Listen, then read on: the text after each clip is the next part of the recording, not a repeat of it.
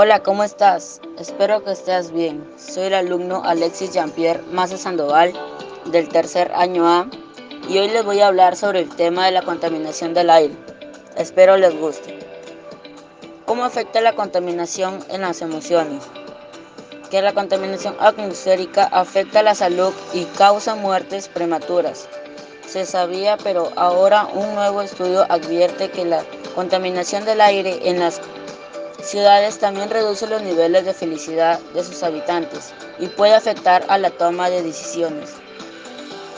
¿Qué es la contaminación del aire? La contaminación atmosférica es la presencia en el aire de materias o formas de energía que implican riesgo, daño o molestia grave para las personas y seres de la naturaleza popular, así como que puedan atacar a distintos materiales, reducir la visibilidad o causar olores desagradables.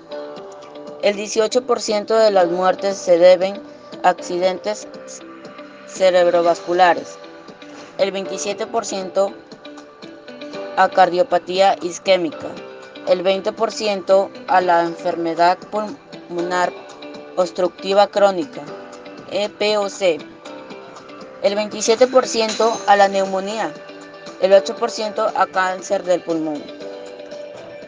¿Cómo se produce la contaminación del aire? Las principales causas de la contaminación del aire están relacionadas con la quema de combustibles fósiles, como el carbón y el petróleo y el gas. La combustión de estas materias primas se produce principalmente en los procesos o en el funcionamiento de los sectores industriales y del transporte por carretera. Gases contaminantes de la atmósfera. Número 1. Monóxido de carbono. Es uno de los productos de la combustión incompleta. Es peligroso para las personas y los animales, puesto que se fija en la hemoglobina de la sangre, impidiendo el transporte de oxígeno en el organismo. 2. Dióxido de carbono. La concentración de CO2 en la atmósfera está aumentando de forma constante debido al uso de carburantes fósiles como fuente de energía y es teóricamente posible demostrar que este hecho es el causante de producir un incremento de la temperatura de la Tierra, o sea, infecto invernadero. Número 3. Monóxido de nitrógeno, también llamado óxido de nitrógeno, es un gas incoloro y poco soluble en agua, que se produce por la quema de combustibles fósiles en el transporte y la industria. Se oxida muy rápidamente convirtiéndose en dióxido de nitrógeno, NO2, y posteriormente en ácido nítrico, HNO3, produciendo así lluvia ácida o efecto invernadero. Número 4.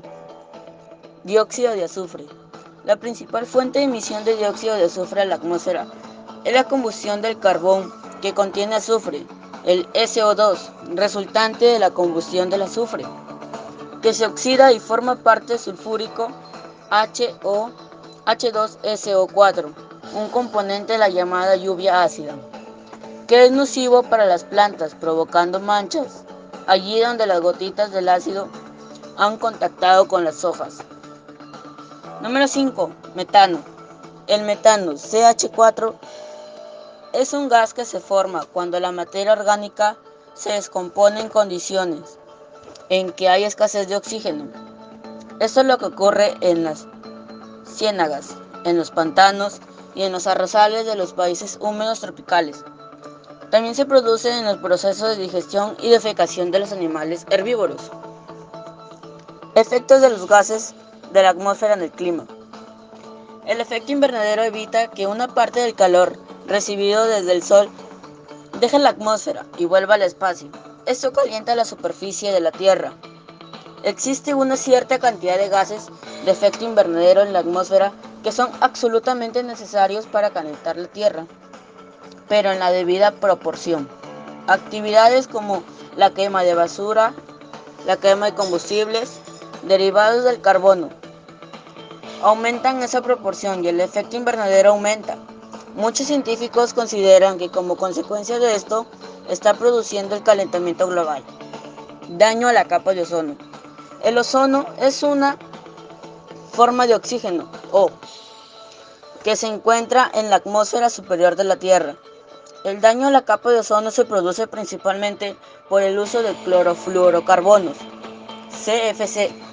La capa fina de moléculas de ozono en la atmósfera absorbe algunos de los rayos ultravioletas, UV, antes de que lleguen a la superficie de la Tierra, con lo que se hace posible la vida en la Tierra.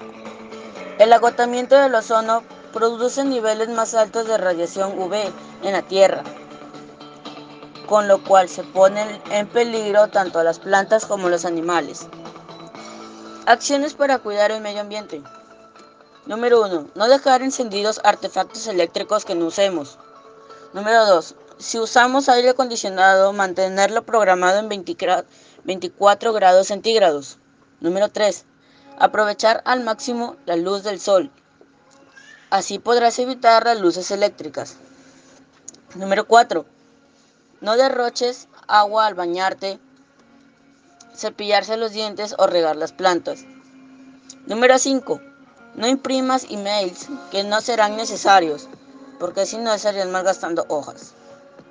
Número 6. No usar mangueras para lavar el auto o baldear el patio.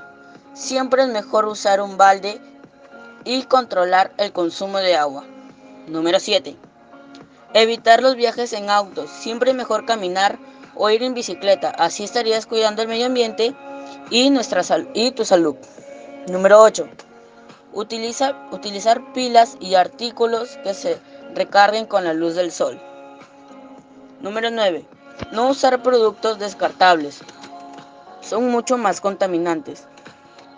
Bueno, este trabajo lo he realizado para dar a conocer lo que como seres, como seres humanos tenemos y que tomemos en conciencia de la importancia que tiene cuidar el medio ambiente, que es nuestro hogar.